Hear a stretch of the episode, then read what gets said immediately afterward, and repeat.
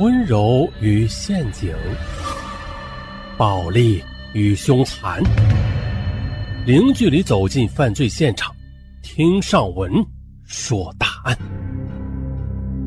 本节目由喜马拉雅独家播出。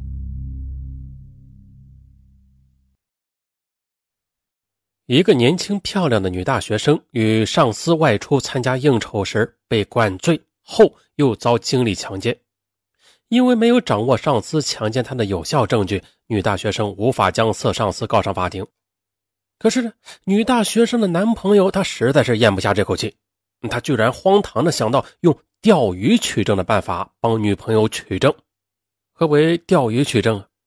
就是让女朋友将上司约出来。啊，他在后边跟踪，等上司再次对女朋友施暴时，他就报警，哎，让警方当场的将这个色上司捉拿归案。那么，这个看似高明的方法，他成功了吗？这个案子给初涉职场的年轻人敲响了怎样的警钟呢？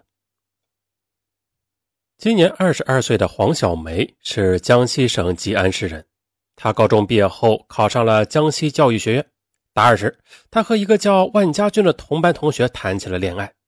二零零八年六月，黄小梅大学毕业后，在南昌市的一家医药公司找到了一份当文员的工作，而万家俊则在一家律师事务所当起了见习律师。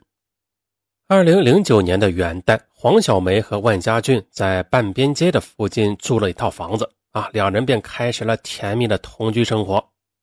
三月。万家俊的父母帮他们在南昌的一个叫做梦里水乡的楼盘买了一套两室一厅的新房。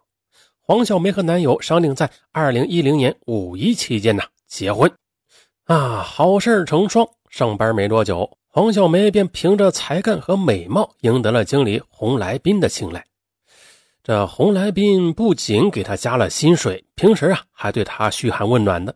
每当公司有应酬时，嗯，他都将黄小梅带上。洪来斌一个人租住在包家花园的一套公寓里，他的妻儿在老家安徽省亳州，他只是逢年过节才回老家与家人团聚一下。男朋友万家俊得知这样的情况，他便多次提醒女朋友啊，与经理保持一定的距离，千万不要让他萌生出其他的想法。虽然黄小梅也感觉到这经理对她太热情了啊，但是为了保住工作呀，她并没有把男朋友的话放到心里。他继续的像往常一样和经理交往。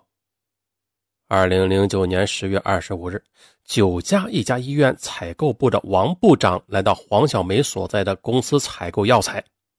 当天下午四点左右，洪来斌就给黄小梅打招呼说：“九江的王部长来了，晚上我在凯莱酒店招待他，你呢来作陪。”可是王小梅曾经陪王部长吃过饭，知道他非常能喝酒啊，他就心里就打怵啊。就推辞说：“洪经理，我今天胃有些不舒服，你叫别人去好不好？”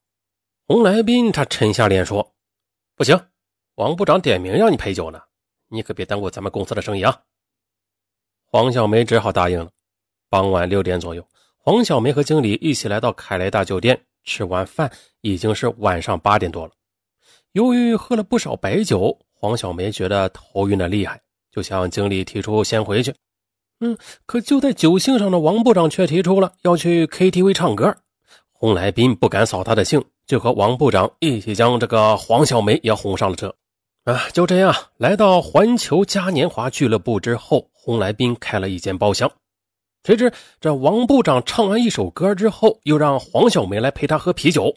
哎呀，不行，我真的是喝不动了。这样吧，我叫个陪酒女郎陪你喝好不好？嗯，不行。今天你不陪我喝好，我就不签你们公司这笔单子。嗯，我操，掐死你！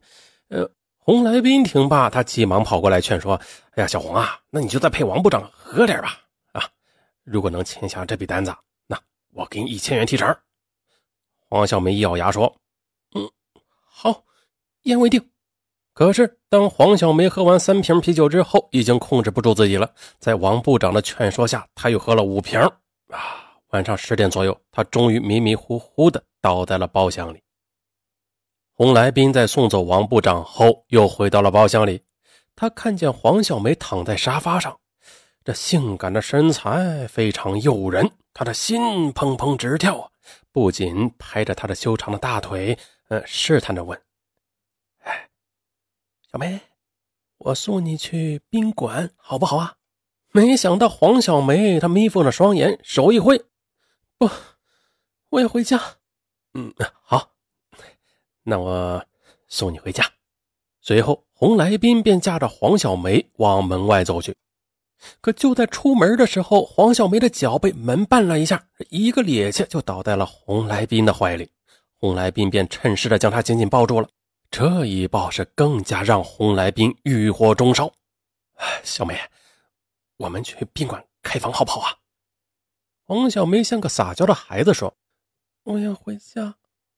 嗯，我要回家，回家。”嗯靠！那那不撒娇还不要紧这一撒娇，洪来宾别人说洪来宾了，上文都看不了，看不了，连家乡话都出来了，看到没有？谁能听懂上文的家乡话，那厉害了啊！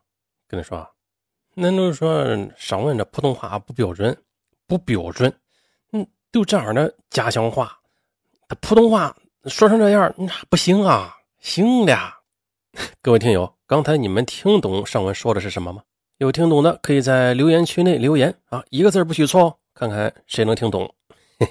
咱们接着说啊，呃，不行不行，咱要回家。洪来宾却不知道这黄小梅她到底是醉成什么程度，他便驾着她上了一辆的士。的士刚发动，黄小梅的手机就响了。见黄小梅没有反应啊，洪来宾将她的手机从她的口袋里掏出来，并将手机关了。洪来宾心想：“他深醉不醒，不管把他拉到哪儿，他也不会知道。”于是，他就轻轻地对司机说：“走，去保家花园。”就这样，半个小时之后，司机便将他俩送到了洪来宾的家里。洪来宾将黄小梅抱到自家的床上，不一会儿啊，床上就传来他均匀的呼吸声。洪来宾估计他睡着了，便也爬上了床。可是，这时黄小梅她似乎又醒了。一边推着洪来宾，一边说：“不要，你不要，老公，我老公呢？老公，不要。”可是的，洪来宾已经兽性大发。黄小梅仅仅反抗了几分钟之后，就因为酒精发作没有了力气。点儿，点儿，点儿，大家知道，这是尚文的一贯作风。事后，由于担心黄小梅发现被强奸而报案，狡猾的洪来宾便换了一张床单，并把黄小梅的内裤扔到外边的垃圾堆里，还帮她穿好衣服、盖好被子后，便躺在沙发上睡着了。黄小梅醒来时，发现已经是第二天早晨六点多了。当她看到睡在沙发上的洪来宾时，吃惊地问：“呢，你，我，我们怎么会在这里啊？”而洪来宾他早就设计好了台词儿。哈，昨天晚上你不是喝醉了吗？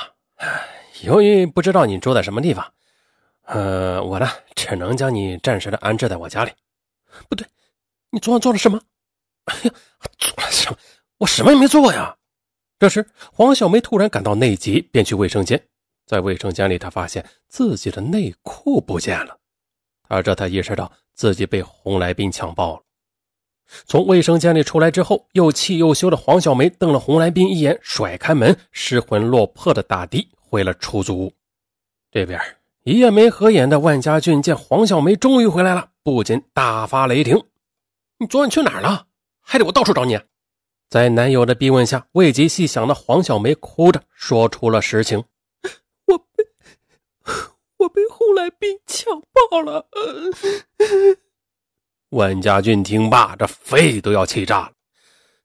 我早就看出他对你不安好心的，多次提醒你不要出去跟他喝酒。不行，今天我非杀了他不可。万家俊拿了把水果刀就要推门出去，黄小梅她央求道：“不要，你不要乱来，杀人是要偿命的。要不这样，我们去报案。报案？身为实习律师的万家俊知道，有证据才能报案。”你有证据吗？黄小梅痛苦的摇头说：“我的内裤不见了，我又去了趟卫生间。”嗯，你怎么这么蠢呢？啊！如果这样去报案的话，不但惩治不了洪来斌，而且还会毁掉你的名声。黄小梅不再说什么了，她只是嘤嘤的哭。啊，不能这样便宜他。万家俊这时说什么也咽不下这口气，他便躺在床上，顺手拿起一张报纸，蒙在眼睛上，陷入了沉思。